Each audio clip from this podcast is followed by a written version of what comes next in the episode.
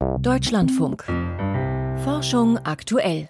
Der Quantencomputer in der Hosentasche. So groß wie ein Smartphone, aber in praktischen Anwendungen viel, viel schneller. Ja, wäre toll, gibt's aber nicht und ist auch noch ziemlich weit weg. Die derzeit leistungsfähigsten Quantenrechner sind extrem empfindlich. Denen kann es schon zu viel werden, wenn jemand in der Nähe rumläuft und kleine Erschütterungen erzeugt. Außerdem laufen die Rechner nur bei extrem kalten Temperaturen. Da wird das mit der Hosentasche schwierig. Ein Start-up arbeitet jetzt an einem Quantenrechner, der kleiner und unempfindlicher sein soll.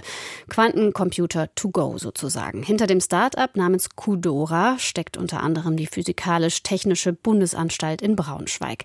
An der PTB werden sonst zum Beispiel extrem genaue Atomuhren entwickelt. Aber von denen kann man sich auch was abgucken für die Quantenrechner. Das berichtet Frank Rotelüschen. Wir sind jetzt hier in der Uhrenhalle der PTB, wo die deutsche Zeit gemacht wird. Ein Raum groß wie eine Turnhalle. Das Inventar, die Atomuhren, die die gesetzliche Zeit in Deutschland vorgeben. Doch PTB-Forscher Piet Schmidt lässt sie links liegen und steuert einen chaotisch anmutenden Versuchsaufbau an. Das ist ein Tisch, der ist zweieinhalb Meter auf anderthalb Meter groß, dicht gepackt mit Optik und anderen Aufbauten. Und daneben steht noch ein Elektronikreck, auch vollgepackt mit allerlei elektronischen Geräten, verbunden mit Kabeln und Glasfasern. Das Gewusel von Linsen und Spiegeln ist der Prototyp einer neuen Art von Atomuhr. Basis ist eine Ionenfalle, ein luftleer gepumptes Gefäß aus Edelstahl. Darin wird ein einzelnes Ion gefangen gehalten, ein elektrisch geladenes Atom. Das Atom ist unter Ultrahochvakuumbedingungen, da gibt es also fast keine Restgasatome oder Moleküle mehr. Da legen wir elektrodynamische Felder an, die das Ion einfangen und schweben lassen im freien Raum. Das schwebende Ion wird mit Laserblitzen angeregt und gibt dadurch Lichtsignale ab, mit denen sich Zeit extrem präzise messen lässt, viel genauer als mit den bisherigen Atomuhren. In abgewandelter Form lässt sich eine Ionenfalle aber auch anders nutzen als Qubit, als Recheneinheit eines Quantencomputers. Der soll in Zukunft viel schneller sein als konventionelle Rechner, etwa wenn es um KI-Algorithmen geht, Molekülsimulationen oder die Berechnung von Schiffs- und Lkw-Routen.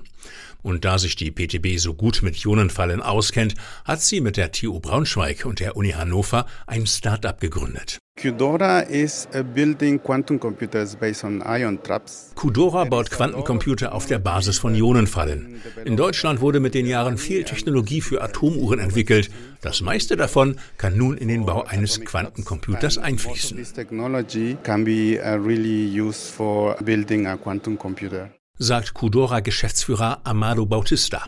Konzerne wie Google und IBM setzen auf eine andere Technologie, auf Prozessoren mit tiefgekühlten, supraleitenden Qubits. Die lassen sich mittlerweile zu Hunderten auf einem Chip unterbringen, sind aber recht fehleranfällig. Anders die Ionenfallen, meint Bautista.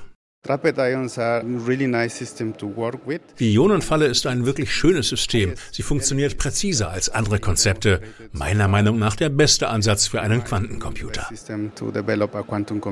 Das finden auch andere Firmen, etwa AQT aus Österreich oder Quantinuum aus den USA. Die haben bereits Prototypen auf Ionenfallenbasis entwickelt und sind damit dem Braunschweiger Start-up um einiges voraus. Dafür aber tüftelt Qdora an einer Entwicklung, die einen Vorteil gegenüber der Konkurrenz verspricht. Wir wollen unsere Qubits nicht durch Laser ansteuern, sondern mit Mikrowellen. Bei uns werden also Mikrowellen die Informationen auf den Qubits speichern und manipulieren. Dadurch wird unser System kompakter, denn wir können uns den Platz, den Laser und Laseroptik brauchen, schlichtweg sparen. Damit könnte das Gerät von Qdora für mobile Anwendungen in Frage kommen, ein Quantenrechner zum Mitnehmen. Doch noch tüftelt das Startup an seinem ersten Prototyp, dessen Finanzierung ist durch ein Förderprogramm bereits in trockenen Tüchern. 2027 soll das Modell fertig sein und immerhin 50 Qubits bieten. Und damit könnte der Quantencomputer für manche Spezialanwendungen der heutigen Technik durchaus überlegen sein. Der Quantenrechner zum Mitnehmen. Daran wird zumindest gearbeitet. Frank Rotelüschen hatte die Details.